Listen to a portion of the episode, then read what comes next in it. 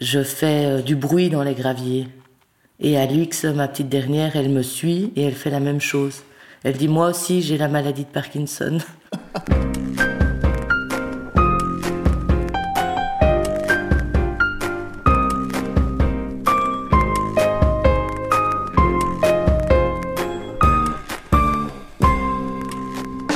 Sage Écoute est le podcast des expériences de vie qui vous plonge dans l'intimité de récits 100% vrais et authentiques.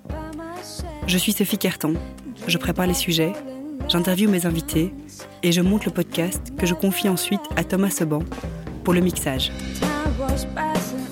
Si vous aimez mon podcast, vous pouvez m'aider à le faire connaître en écrivant un commentaire, en mettant 5 étoiles sur iTunes et surtout en en parlant autour de vous. Bonne écoute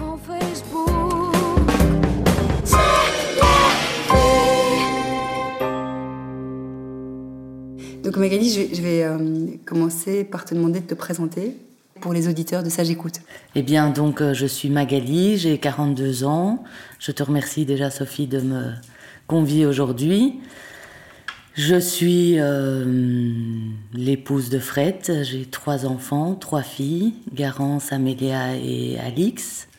je suis institutrice primaire, et euh, j'ai appris il y a cinq ans que j'avais la maladie de Parkinson. C'est une tuile, hein, c'est quelque chose euh, qui arrive dans la vie euh, comme un cheveu dans la soupe, hein, quelque chose qu'on n'attend pas. Qu'on n'attend pas. Comment est-ce que tu l'as appris? Qu'est-ce qui t'a mis la puce à l'oreille? Alors c'est dans les gestes du quotidien, donc se brosser les dents, faire une couette à sa fille le matin avant de partir à l'école euh, tourner dans un plat pour faire de la pâtisserie. Tous les gestes du quotidien étaient beaucoup plus compliqués de la main droite. Et ça m'a alerté, donc euh, j'ai été voir mon médecin traitant qui m'a fait passer des, tests tout à fait classiques de radio et qui n'ont fait rien donner. Quand tu dis c'est plus compliqué, ça veut dire que tu avais une gêne, que c'était difficile, que tu n'arrivais pas à faire un, geste harmonieux? Voilà, les, gestes rotatifs, euh, donc le fait de tourner dans un plat, c'était compliqué. Tous les gestes, euh, donc se brosser les dents, le geste latéral du brossage de dents était, était par exemple très, très difficile. Euh, imprécis, tout est imprécis. Chercher quelque chose dans le fond de ton sac. La main ne va pas jusque dans le fond, elle s'arrête. Mhm. Euh, elle n'arrive pas à, faire le geste que tu, que tu décides que, que, que, que la main doit faire. Quoi. Et donc, euh, c'est épuisant. C'est épuisant de toujours se demander mais pourquoi cette main en soi ne, ne, fait pas ce que, ce que je lui demande exactement ou ne va pas jusqu'au bout de ce que je lui demande. Et il y a eu du temps entre le moment où tu as euh, constaté cette, euh, ce décalage entre ce que tu souhaitais, ce que tu voulais et ce que, ton, ce que ta main ne faisait pas? T'as laissé passer quoi Quelques semaines? Quelques mois, quelques, mois, je pense, deux, trois mois. Et puis, à force de voir cette main qui, qui restait parfois immobile devant moi aussi. Donc euh, des drôles d'attitudes. Hein. Cette main droite avait des drôles d'attitudes euh, que je n'avais pas euh, l'habitude de voir. et puis des dans le bras comme un, un, blocage, un blocage de, du, du, mouvement qui s'étendait jusque dans le, le, haut du bras. Et, et c'est ça qui m'a alerté et, et, qui m'a fait prendre rendez-vous chez le médecin. Mm-hmm. Donc, euh, comme autre mouvement, je vais dire euh, l'écriture aussi. es droitière Je suis droitière, c'est la main droite qui est mm. atteinte. Donc l'écriture, euh, je suis institutrice, hein, donc j'ai une très belle écriture. enfin, j'avais une très belle écriture. Et donc, quand je devais écrire un petit mot dans le journal de classe des enfants, écrire au tableau, c'était devenu beaucoup plus compliqué. Hein. L'écriture était moins belle, petite, imparfaite. Et donc je me demandais ce qui se passait et ça, m'ennuyait très fort. Moi qui suis super professionnelle et qui aime bien que les choses soient bien faites, euh, c'est quelque chose qui m'ennuyait. Et donc ça au quotidien, euh, en tant qu'institut, on écrit euh, toute la journée. Et ranger des feuilles, refaire un tas, refaire simplement un tas sur le bureau des, feuilles d'exercice ramenées par les enfants. Tous des petits mouvements comme ça, vraiment du quotidien. Et donc euh, j'ai été alertée par cela et j'ai pris rendez-vous euh, chez mon médecin traitant. Et alors de là euh, a découlé toute la suite. donc le médecin traitant a fait des radios et des analyses mais qui n'ont rien donné, tu disais? Et très vite, elle m'a euh, demandé de faire des examens plus poussés, donc neurologiques. Mais moi, euh, sans, sans, stress euh, du tout, j'ai été faire ces examens sans me poser aucune question plus, plus, enfin, plus grave. Elle t'a rien dit à ce moment-là, quoi Elle a juste dit on va. Et, elle savait? Je pense qu'elle savait. Mais c'est mon médecin traitant avec qui je m'entends très bien et je pense qu'elle a voulu me protéger à ce moment-là encore et ne, rien me dire. Oui. Euh, donc j'ai pris ce, rendez-vous pour aller faire un DAT scan. Mais le DAT scan, moi je ne savais pas du tout ce que c'était. Hein. Bah oui, c'est quoi un DAT scan? Mais c'est un examen beaucoup plus poussé justement pour voir euh, au niveau du, du cerveau. Après, je ne suis pas médecin, mais euh, ce qui se passe exactement et, ça détecte au fait le manque de dopamine. Ok. Et le manque de dopamine est lié à la maladie de Parkinson. Et en fait, quand j'ai téléphoné au secrétariat de, la clinique, la secrétaire m'a posé une question de manière euh, étonnante et un peu maladroite, de me, dire, de me dire euh, mais quel âge avez-vous et pourquoi on vous demande cet examen, c'est étrange. Et je lui dis mais, mais pourquoi vous, vous me dites ça? Mais c'est pour déceler la maladie de Parkinson. Et donc, euh, c'est 15 jours qui ont été absolument stressants pour moi puisque je me suis dit, voilà, on va peut-être m'annoncer quelque chose de, de grave, entre guillemets. Et à ce moment-là, ah, pardon, à ce moment-là, tu, tu parles avec ton mari, tu partages l'info, tu, tu, on, entend bien que c'est grave et que elle a, c'est sorti tout seul chez cette secrétaire, elle a pas réfléchi. Oui. Mais les conséquences pour toi, comment tu as vécu ces 15 jours-là? Mais je lui en ai voulu d'abord à cette personne. Hein. Euh, maintenant, euh, voilà, je pense que c'était naturel pour elle et, peut-être étonnant parce qu'il n'y a pas beaucoup de jeunes en soi qui ont cette maladie. Enfin, il y en a de plus en plus, malheureusement. Euh, comment j'ai vécu ces 15 jours? Je pense que j'ai fait abstraction. Je suis une fille qui se. Je suis pas une stressée de la vie, donc j'arrive à faire la part des choses et à, à, mettre les choses qui me stressent facilement de côté. Donc, on a été au rendez-vous, mon mari et moi en buvant un café euh, sans se soucier absolument de, de quoi que ce soit, sans se mettre l'idée qu'on allait m'annoncer cette nouvelle-là. Voilà, on s'est rendu chez le médecin, le neurologue, qui nous a, qui m'a appris la nouvelle. Et je dis qu'il nous a appris la nouvelle parce que mon mari, euh, qui est très soutenant, hein, très très à l'écoute, et enfin j'ai un mari formidable qui me soutient énormément dans tout ça.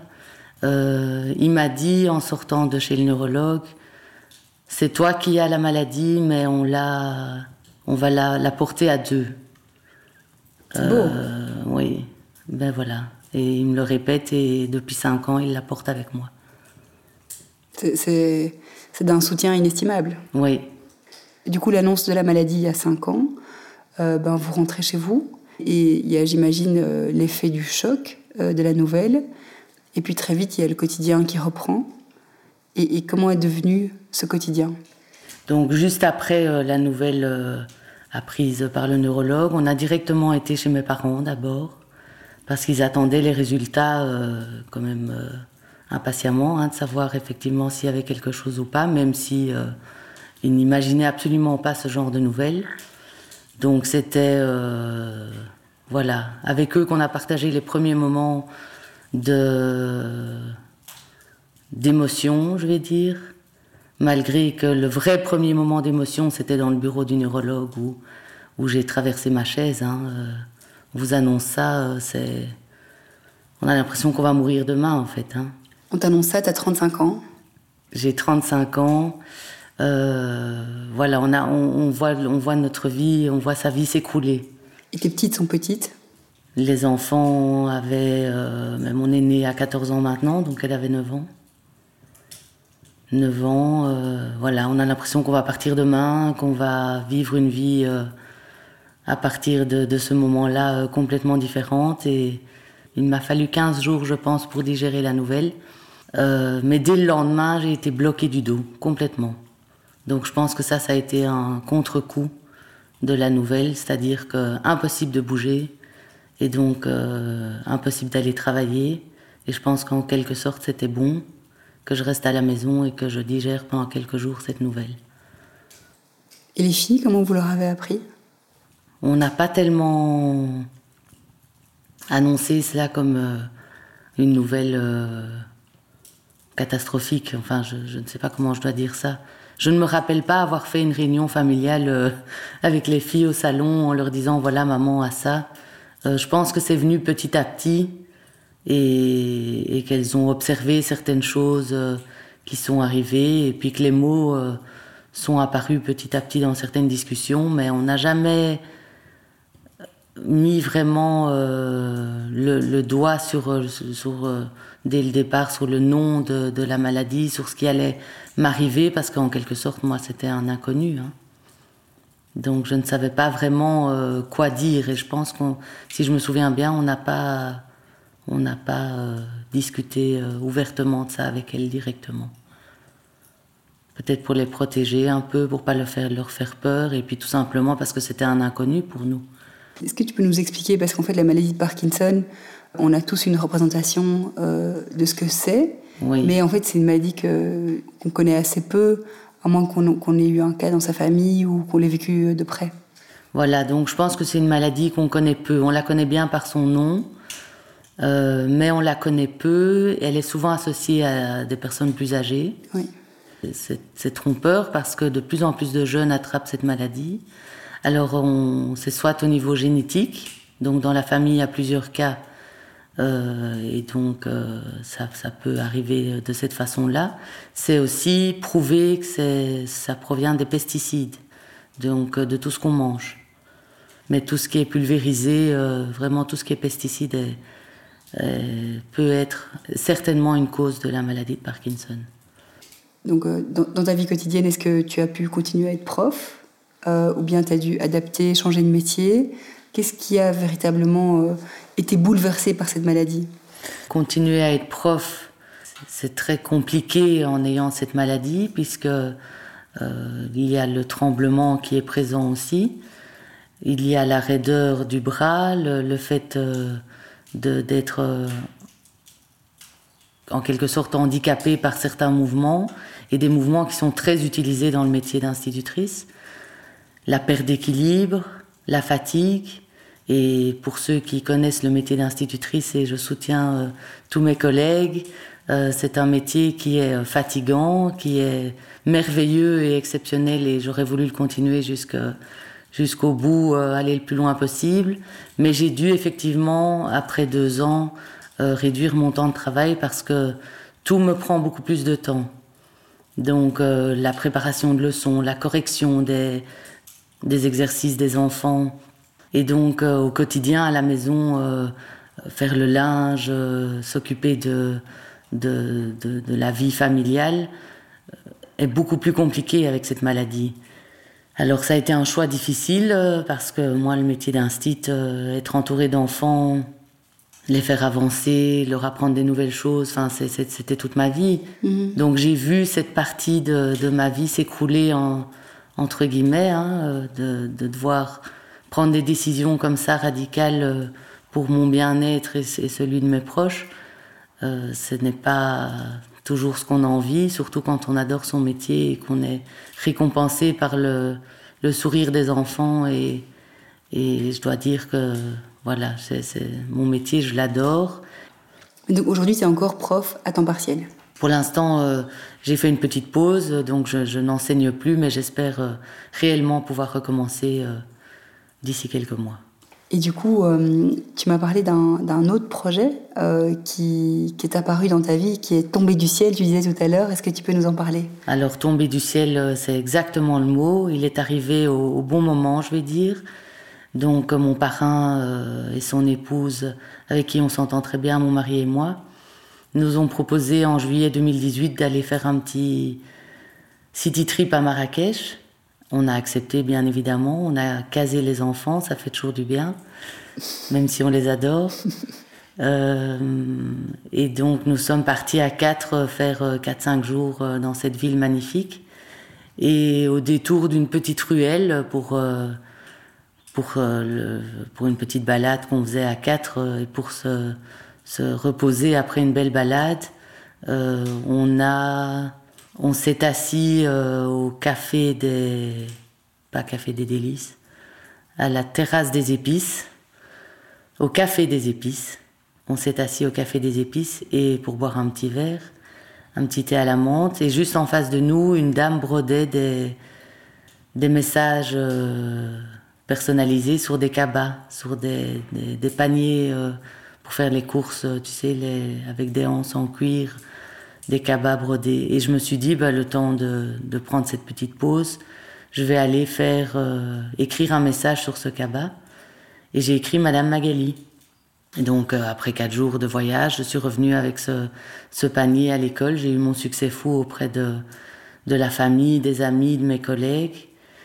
Et puis, petit à petit, euh, ben, toutes ces, ces, filles qui, qui trouvaient euh, ce cabas assez sympathique m'ont demandé si je n'y retournais pas et si j'y retournais, de, de, de, faire pour elles broder également un, panier.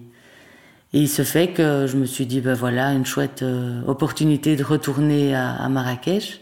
J'y suis retournée avec une maman de l'école qui est infirmière et qui avait justement quelques jours à quelques jours euh, de, de libre. Et on est partis toutes les deux avec la commande de 60 paniers que j'avais noté euh, au fur et à mesure. Ah, quand même Donc, euh, grand succès Grand succès, hein, 60 paniers. Euh, donc, j'avais ma commande en poche et on est arrivé sur cette place on n'avait absolument pas de contact, mais j'ai été euh, retrouver cette personne chez qui j'avais fait mon panier. Donc un peu de chance quand même, parce que si jamais tu l'avais pas retrouvé, t'aurais fait comment? Ah ben je repartais quatre jours après sans panier et puis euh, voilà les copines n'avaient rien du tout. Mais euh, et toi t'avais pris quatre jours avec ta copine à Marrakech? Et moi j'avais pris quatre jours à, à, Marrakech et on s'est super bien super bien amusé et on a on a passé vraiment un très très bon moment. Et donc j'ai j'ai dû euh, chercher euh, effectivement quelqu'un qui acceptait de faire cette commande, qui comprenait la commande parce que c'était tous des messages différents, dans des couleurs différentes, avec trois pompons, deux pompons, des hanches en cuir. Enfin voilà, j'avais une commande assez particulière. Et il se fait que j'ai trouvé euh, Rachid, avec qui je travaille maintenant depuis un an. Je pense que j'arrive à 400 paniers vendus maintenant. Et quatre jours après, je m'en vais, je paye la commande à Rachid, sans savoir exactement si euh, quelques semaines plus tard je vais recevoir cette commande. C'était un peu l'inconnu, mais j'ai préféré tout payer parce que c'était c'était logique hein, de, de fonctionner comme ça. Et je rentre à la maison, j'ai des nouvelles par WhatsApp, hein, ils utilisent beaucoup WhatsApp. Il me fait des photos des paniers au fur et à mesure, donc je me dis yes, je pense que je suis tombée sur la bonne personne. Il a l'air euh, sympa comme tout, et c'est de premier abord ce que j'avais ressenti euh, chez cette personne. Et 15 jours après, euh, Bruxelles m'appelle et me dit Madame Magali, vous avez fait une commande de panier à Marrakech, la commande est arrivée, vous êtes priée de venir la chercher, et tout était là exactement comme je l'avais demandé. Et donc toutes les copines étaient ravies. Et j'avais réussi ce, ce défi que, qu'on m'avait lancé. C'est un, beau défi. C'est un très beau défi, c'était un très chouette défi. Et un peu risqué. Un peu risqué en soi, mais j'aime le risque et, et quand on me lance un défi, j'essaye d'aller jusqu'au bout. Et à partir de ce moment-là, je me suis dit, eh bien, moi qui toujours, toujours aimé la décoration, je pense que je vais pouvoir mettre en valeur le travail de ces artisans et faire connaître l'artisanat de, Marrakech ici en Belgique. Et donc avec mon mari, je me suis beaucoup questionnée. Je me suis dit euh, que malgré le fait d'avoir la maladie de Parkinson, ça ne peut pas m'empêcher de faire des projets dans la vie et ça ne va certainement pas m'empêcher et je veux me prouver à moi-même et aux aux autres ou aux personnes qui, qui apprendraient ce genre de nouvelles que ce n'est pas parce qu'on a qu'on apprend euh, une, une, tuile comme ça, hein, une nouvelle de, de cette ampleur-là, qu'on doit laisser s'écrouler tout autour de nous. Moi, c'est quelque chose, je vais pas dire que c'est grâce à la maladie de Parkinson, mais ça me fait prendre conscience que la vie est faite la vie est courte, qu'il faut en profiter et que si on a des projets, il faut foncer. Et moi, je fonce. Je fonce et je, je prends beaucoup de plaisir à, à rencontrer ces gens là-bas. Et maintenant, je travaille avec dix artisans différents. Oui, d'ailleurs, tu m'as offert des magnifiques verres soufflés. Ah, ben oui. Très beaux. Ben, c'est avec grand plaisir. Donc, c'est les verres Beldi qui sont vraiment créés à Marrakech. Ce sont des verres recyclés là-bas sur place. Hein. C'est des tonnes de verres qui sont recyclés. Et puis, euh, chaque euh, objet, carafe, vase, verre, photophore est, est, soufflé à la bouche. Donc, c'est un travail euh, d'artisanat juste exceptionnel. Et donc, tu as une boutique en ligne en fait? J'ai une boutique en ligne que j'ai créée qui s'appelle Magasin Zin. Magasin Zin de Maga Magali et Zinzin parce que je suis un peu zinzin de faire ce genre de choses et mais ça me fait ça me fait vibrer. C'est ma bouffée d'oxygène, c'est ma c'est ma bulle, c'est ma béquille, c'est c'est ce qui me fait avancer et et, et puis c'est aussi parce que mon boulot d'instit sera compromis un jour. Hein. Je sais que, que ça va devenir de plus en plus difficile au niveau de ma santé, même si je fais entièrement confiance aux médecins et que je suis sûre qu'ils vont pouvoir trouver des choses et qu'un jour je serai guérie et que j'aurai plus de, de maladie de Parkinson euh, en moi. Euh, c'est tout ce que j'espère. C'est un vrai espoir, ça. Je ne connais pas le, le, degré de la recherche, euh, mais c'est une maladie qui est très répandue, donc j'imagine qu'il y a beaucoup de recherches. Il y, a un véritable espoir de pouvoir guérir cette maladie? Alors c'est moi qui mets cet espoir euh, euh, devant moi. Je suis très investie aussi dans l'association euh, Parkinson des Moussel Charity. C'est des personnes qui ont monté cette association, Patrick et Anne-Marie. Patrick est atteint de la maladie de Parkinson et ils sont en étroite collaboration avec Michael G. Fox aux États-Unis.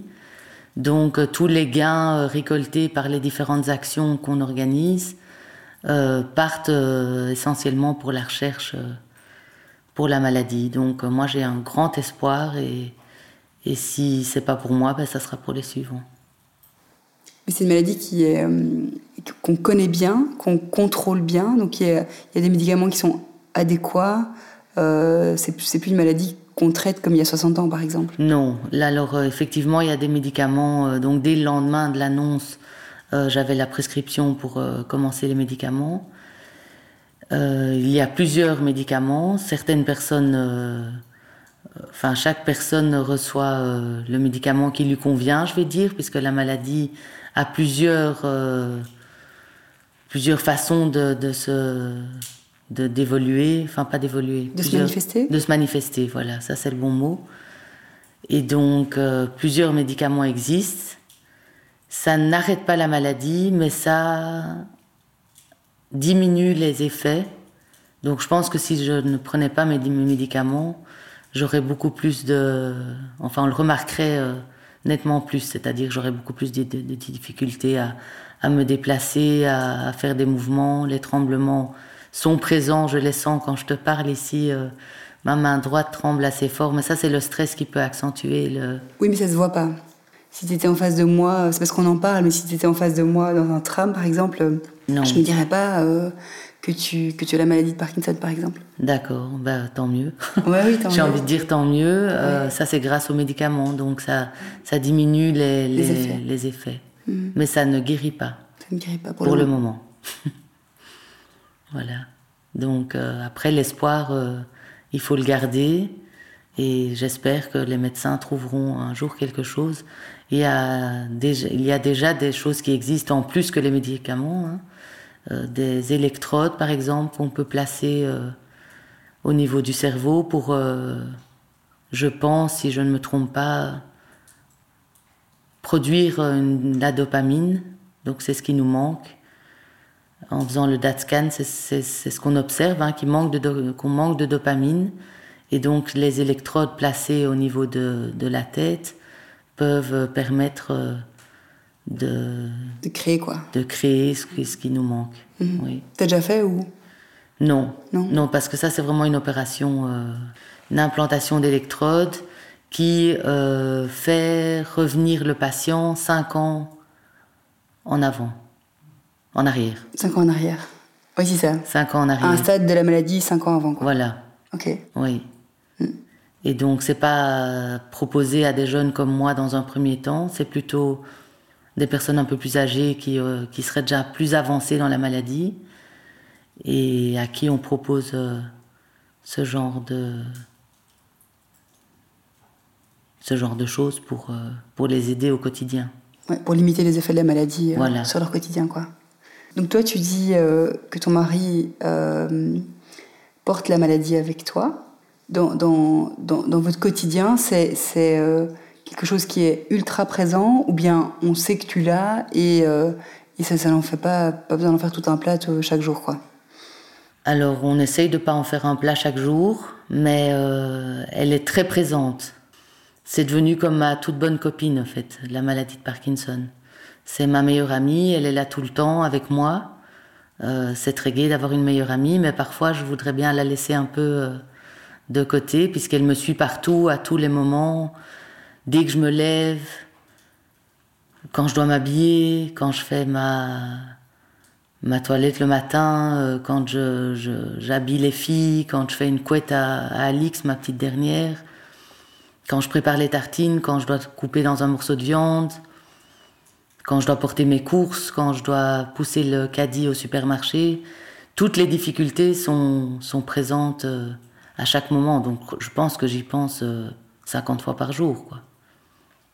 J'aimerais bien ne plus y penser, mais c'est pas possible puisque puisqu'elle me montre qu'elle est toujours là et qu'elle est bien présente. Et donc la philosophie, c'est quoi? C'est de faire avec? C'est de faire avec parce que j'ai pas le choix. C'est de faire avec parce que j'ai envie de, de, continuer à être une maman active et j'ai envie d'être une épouse aussi euh, euh, comme je l'ai toujours été. J'ai pas envie que mon mari euh, euh, me voit différemment. Enfin, j'essaye euh, qu'il ne me voit pas différemment, puisque quand je marche, j'ai parfois une démarche un peu plus compliquée, c'est-à-dire que la jambe droite ne fonctionne plus de la, même façon euh, qu'avant, et donc j'ai tendance à parfois un peu traîner le pied. Et donc ça s'entend, on m'entend arriver, on entend une démarche un peu différente. Et, voilà, on, vit avec. Euh, pour les filles, je pense que c'est pas toujours facile parce qu'il y a le regard des gens. Hein. Pourquoi c'est pas toujours facile d'avoir une maman euh, qui a cette maladie Mais je me dis que par moment ça se voit. Ça se voit euh, parce que les médicaments fluctuent et, et, sont très, très actifs à un certain moment et puis peut-être un peu moins durant la journée à un autre moment. Il suffit que j'oublie mon médicament aussi, alors peut-être que les, les effets se voient plus. Et puis quand je marche, je vois le regard des gens qui, qui descend vers mes pieds. Donc euh, les, les, gens voient effectivement, euh, les personnes que je rencontre, que je croise, voient qu'il y a quelque chose d'anormal. Et donc euh, je pense qu'ils ne veulent pas me faire de mal, mais c'est c'est parfois c'est ma pudeur qui, qui, qui, ressort et j'ai pas toujours envie qu'on observe, qu'on voit qu'il y a quelque chose de, différent dans ma démarche. Et donc c'est pas toujours agréable. Et puis pour les filles qui, qui sont avec moi, je, je sens que parfois euh, ça peut les gêner un petit peu. Elles t'en parlent ou pas trop? Alors, euh, elles en parlent pas ouvertement, mais j'ai, euh, quand je vais me coucher, des petits mots sur mon oreiller. Donc, euh, oui, ça c'est l'émotion. non, ça, ça, ça me dérange pas du tout de, de montrer, de, de faire comprendre mes émotions. Oui. Parce que malgré le fait de vouloir gérer les choses, mais je ne les gère pas toujours, en fait. Bah non. Imagine pour une maman qui n'a qui a pas cette contrainte-là, qui n'a pas cette meilleure amie euh, collante-là, elle n'a pas cette capacité euh, de gérer tout, euh, même sans ça, tu vois. Donc toi, tu as cette contrainte en plus, faut pas l'oublier. Donc c'est oui. quand même un peu normal parfois de pas, pas toujours pouvoir tout gérer. Mais j'essaye de tout gérer.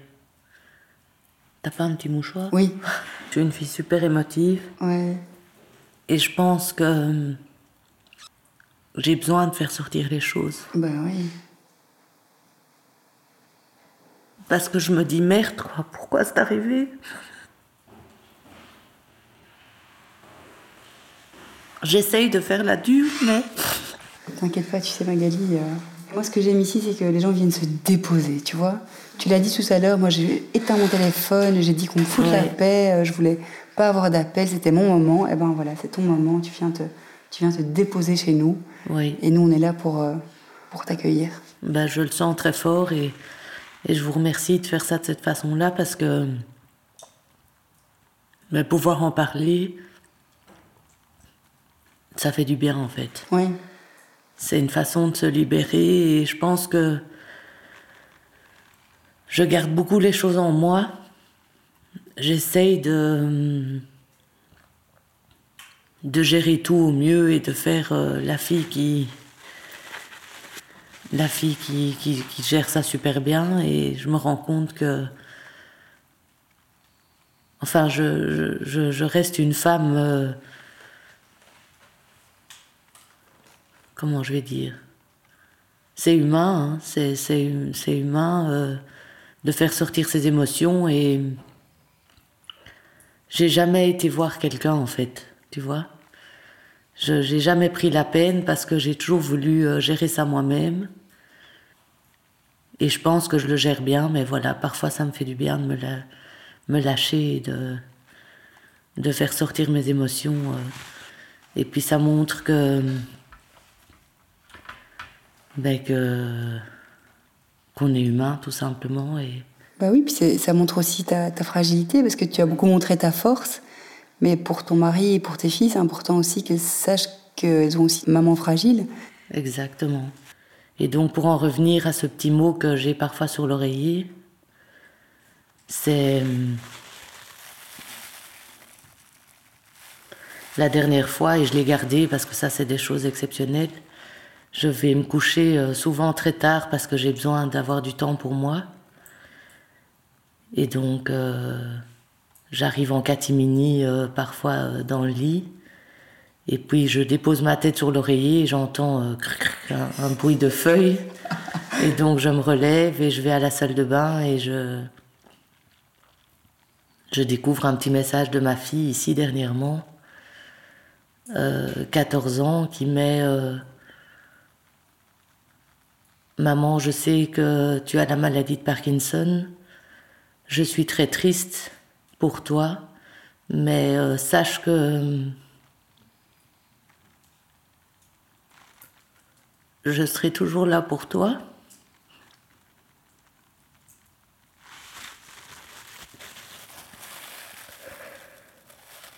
Je serai toujours là pour t'aider quand tu as besoin de de quelqu'un pour mettre ta veste ou pour euh, défaire les lacets de tes chaussures. Enfin, c'était juste euh, adorable, quoi. Incroyable. Et donc ce petit mot, ben, je l'ai gardé et ça montre que hum, qu'elles sentent qu'il y a quelque chose, mais comme on n'en parle pas toujours ouvertement, je pense que ça doit sortir d'une manière ou d'une autre aussi chez mes filles. La deuxième, c'est plus par des dessins, des je t'aime maman, euh, des gros cœurs et, et comment tu vas, et des câlins et des bisous. La petite dernière, je pense qu'elle passe euh, outre et elle se rend pas encore très bien compte, elle a 7 ans. Bien que la petite dernière, pour donner une anecdote, on a des graviers à la maison euh, sur le parking. Et comme ma, ma, ma démarche n'est pas toujours fluide et, et que j'ai tendance à traîner les pieds, je fais euh, du bruit dans les graviers. Et Alix, ma petite dernière, elle me suit et elle fait la même chose. Elle dit Moi aussi, j'ai la maladie de Parkinson. enfin voilà, je trouve que c'est super naturel et, et c'est tout mignon et ça me fait rire parce que ça, ça vient du fond de son cœur. C'est super bien parce qu'elle veut faire comme toi, tu vois. Toute petite fille veut imiter Oui, sa maman. oui. Et la prend comme modèle. Voilà, exactement. Et donc, euh, mes trois filles ont chacune euh, leur façon de, d'exprimer, je pense, euh, leur regard face à cette maladie. Par des petits mots, par des dessins ou par des réflexions. Oui, et c'est naturel et, et- et c'est tellement touchant en fait. Toutes les trois finalement. C'est hyper touchant et c'est chacun à sa façon. Magali, est-ce que tu as envie euh, de dire, euh, enfin, de clôturer ce podcast euh, en disant quelque chose à des gens qui découvriraient cette maladie ou J'espère que déjà j'ai pu faire découvrir cette maladie et faire connaître un peu plus cette maladie de par mon témoignage ici. Et c'est surtout, voilà, malgré mes émotions et malgré les difficultés au quotidien, où c'est surtout montrer que, que, malgré le fait d'avoir une maladie, ça n'empêche pas de faire plein de projets dans la vie et de d'essayer de les mener jusqu'au bout et de, de, réussir à les mener jusqu'au bout. Entouré de, de, ma famille, de mes proches et, et de mes toutes bonnes amies qui sont toujours présentes. Et donc euh, voilà, c'est une sorte de, de combat que je mène au quotidien, mais qui m'apporte en soi beaucoup de, beaucoup de positif. Parce que rien que le fait de me trouver ici dans ton salon, de te connaître depuis peu, euh, c'est grâce à, à cette maladie que... Et là, je dis grâce à, parce que c'est des belles rencontres et j'en fais énormément des belles, des belles rencontres. Et je pense que je peux vraiment dire que là, c'est grâce à cette maladie. Et il y a beaucoup de choses dans ma vie depuis cinq ans qui sont apparues. Et je ne vais pas dire que je la remercie d'être là, cette bonne copine, mais euh, si je dois faire une liste, il y a beaucoup de choses positives qui en, qui en sont ressorties. Et voilà, c'est donner le courage aux personnes qui devraient apprendre euh, ce genre de choses. Et eh bien, c'est leur dire que la vie est trop courte pour ne pas en profiter et que moi, je ne m'abats pas sur mon sort, mais que je, je vais droit devant et je fonce avec toutes les personnes qui me soutiennent. À côté des, des, difficultés du quotidien, ça, ça, peut apporter beaucoup de, de, belles et, de belles rencontres et de, belles, de beaux projets.